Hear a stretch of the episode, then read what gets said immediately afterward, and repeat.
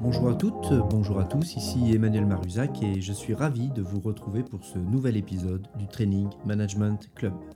Alors, euh, pour ceux qui n'auraient pas encore euh, écouté les premiers numéros, Training Management Club est un moment de prise de recul sur notre management.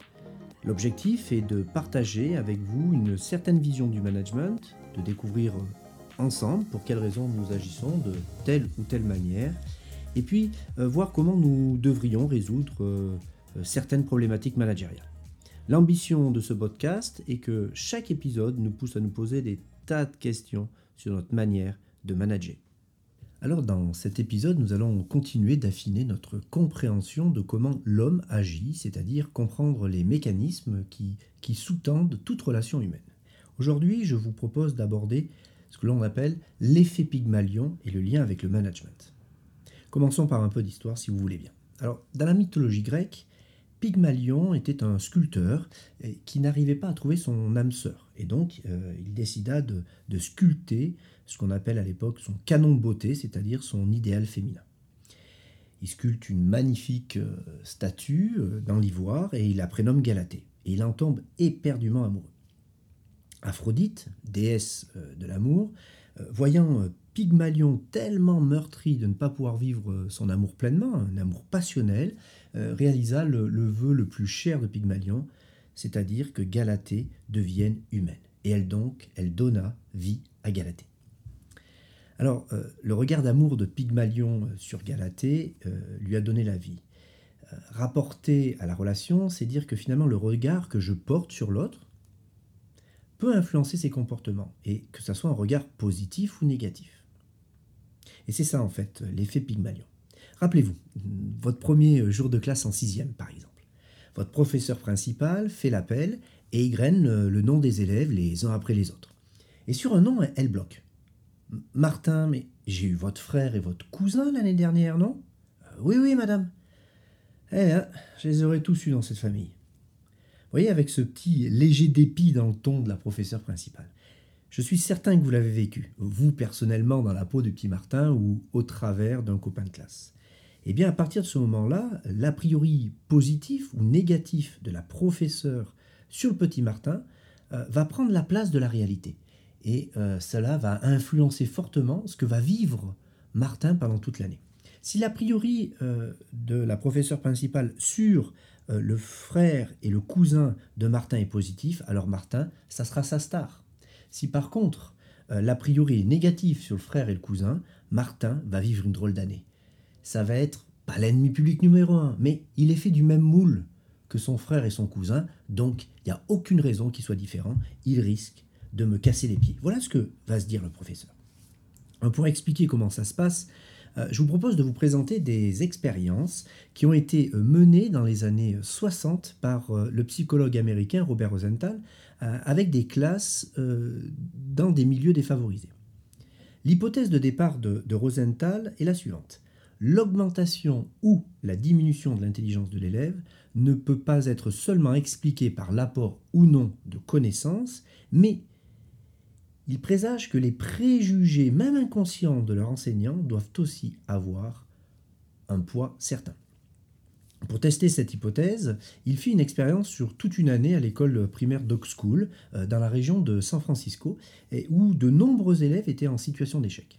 Au début de l'année scolaire, euh, ils font passer des tests d'intelligence à tous les enfants.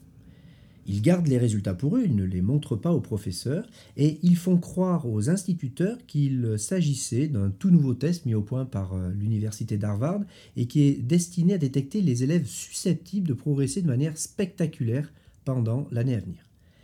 À ce moment-là, ils prennent cinq élèves totalement au hasard et ils font croire aux enseignants que ces élèves-là, en particulier, euh, ont bien réussi le test et qu'il serait pas surprenant qu'ils fassent des progrès inattendus pendant l'année. À la fin de l'année scolaire, au bout de huit mois, ils reviennent et refont passer les mêmes tests d'intelligence à tout le monde. Et ils comparent finalement euh, la progression des élèves dits normaux et de ceux qui avaient été sélectionnés au hasard, et donc considérés comme très prometteurs. Résultat, les élèves désignés comme prometteurs en début d'année et de manière aléatoire et fictive, je vous le rappelle, ont en moyenne beaucoup plus progressé pendant l'année que les autres. En plus d'avoir mieux réussi au test, ces mêmes élèves ont été jugés par leurs professeurs comme les plus performants et les plus agréables de toute la classe. L'explication donnée par euh, l'équipe de Rosenthal pour expliquer ces résultats, et donc confirmer son hypothèse, euh, c'est que euh, finalement il s'appuie sur un mécanisme qu'on s'appelle la prophétie autoréalisatrice. Ça veut dire quoi? Ben, Si un enseignant pense qu'un enfant est particulièrement doué, son attitude envers lui va changer l'enfant se sentira plus en confiance, plus motivé, travaillera plus et au final progressera.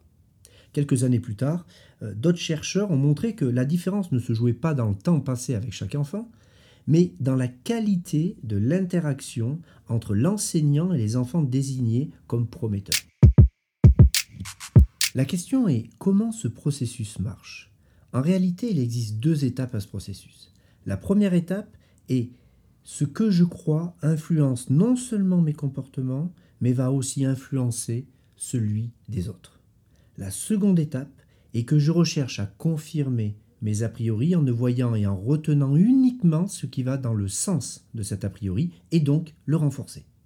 À force de répéter ces deux étapes, elles finissent par tourner en boucle et je risque de pousser l'autre à acquérir cette caractéristique à terme. En résumé, notre regard sur une situation ou un individu crée en partie notre environnement.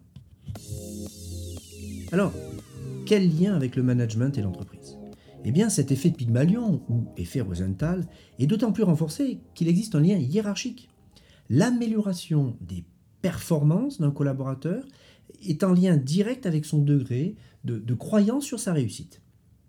C'est-à-dire que si le manager est persuadé que son collaborateur peut réussir, cela peut impacter positivement euh, la performance du collaborateur. S'il est par contre convaincu que c'est impossible, il y a de grandes chances que cela influence négativement la performance de son collaborateur. Ce n'est donc pas un mécanisme à éviter, car il peut être soit positif, soit négatif. Il s'agit juste pour le manager euh, d'avoir conscience qu'il existe et que ce mécanisme le guidera à lui de décider dans quelle direction il sera guidé. Prenons euh, un exemple concret euh, d'un manager qui euh, analyse une de ses collaboratrices, en tout cas l'intervention d'une de ses collaboratrices qu'on pourrait appeler Virginie. Au départ, il y a un fait déclencheur, et il peut se dire, tiens, Virginie a fait une belle intervention devant le CODIR. Ensuite, il y a une généralisation, et se dira, mais c'est vrai qu'à toutes les réunions, elle s'exprime bien et tout le monde l'écoute. Et enfin, il y a une recherche de tout ce qui peut lui donner raison dans cette analyse-là. Comme la semaine passée d'ailleurs, lors des réunions avec les syndicats. Quand le manager prononce ces phrases, il est en train de se construire ou de renforcer un a priori positif sur Virginie. Et quand il lui demandera de refaire une intervention auprès du CODIR, ben, il sera en confiance, ce qui arrivera à transmettre à Virginie. Et donc, euh, il abordera le sujet avec Virginie avec pleine confiance. Et certainement que Virginie repartira aussi avec beaucoup de confiance dans sa future réussite euh, au niveau de l'intervention du CODIR. Mais maintenant, euh, imaginons la situation inverse et qu'ils se disent J'ai trouvé Virginie pas terrible ce matin devant le CODIR. Et c'est vrai qu'à chaque fois que l'on aborde ce sujet, elle bloque. Comme la semaine passée d'ailleurs, lors de la réunion avec les syndicats. Comment croyez-vous, dans cet exemple-là, que pour son prochain brief à Virginie, ce manager va-t-il agir? Eh bien avec crainte, avec beaucoup moins de confiance, et il va transmettre, pas cette défiance, pas cette méfiance, mais en tout cas, il va aborder le sujet avec Virginie avec euh, moins d'entrain, moins de confiance. Virginie risque de le sentir. Et ça risque de la mettre dans une spirale de doute par rapport à sa réussite et donc d'enchaîner une spirale d'échec. La question est comment devrions-nous faire pour soit provoquer une spirale positive, à partir d'a priori positifs, soit éviter une spirale négative à partir de nos a priori négatifs? Encore une fois, faisons preuve de bon sens. Que nous le voulions ou non, nous avons des a priori sur tout l'environnement qui nous entoure et donc sur nos collaborateurs. Et ils auront forcément un impact sur nos comportements vis-à-vis d'eux. Nous pouvons limiter cet impact en ne les laissant pas prendre le dessus sur nos agissements. Comment? Eh bien, deux pistes. La première, ça peut paraître simple, et pour autant c'est extrêmement compliqué, c'est en écoutant son collaborateur. C'est-à-dire en le laissant nous raconter ce qu'il fait, ce qu'il pense, ce qu'il veut, bref, nous dire sa vérité à lui, pour que nos a priori ne nous emmènent pas à voir uniquement ce que nous voulons confirmer. L'idée est donc de contourner la loi de l'autoconfirmation. Ainsi, nous briserons le cercle vicieux qui nous fait tourner en boucle entre la loi du regard et la loi de l'autoconfirmation. Nous alimentons ce cercle vicieux quand nous posons des questions du style T'as bien envoyé ta réponse au client Ou alors J'espère que tu n'as pas oublié de remplir euh, ton bilan d'activité ce matin. En posant ce style de questions, questions de type fermé, nous cherchons finalement à valider nos a priori. Et notre collaborateur aura tendance à nous dire ce que nous voulons entendre. Si nous posons la question, c'est bien pour savoir s'il a fait ou s'il ne l'a pas fait. Alors soyons simples. Posons plutôt la question de la manière suivante. Alors, raconte-moi ce que tu as fait. En posant la question de la sorte, c'est-à-dire en ouvrant au maximum, en ne laissant pas passer ce que j'imagine, nous aurons notre réponse, mais sans pousser l'autre à confirmer nos a priori, mais en nous disant sa vérité ou son mensonge, mais nos a priori n'auront pas de prise sur notre analyse. La seconde piste serait de se donner plus de chances d'avoir des a priori positifs pour pouvoir finalement utiliser de manière positive ce mécanisme. Il suffirait à ce moment-là de demander à nos collaborateurs de nous parler en premier lieu de leur réussite, de leur victoire, avant de leur demander de nous parler de leurs difficultés ou de leurs échecs. L'idée est d'alimenter chez nous des a priori positifs sur nos collaborateurs.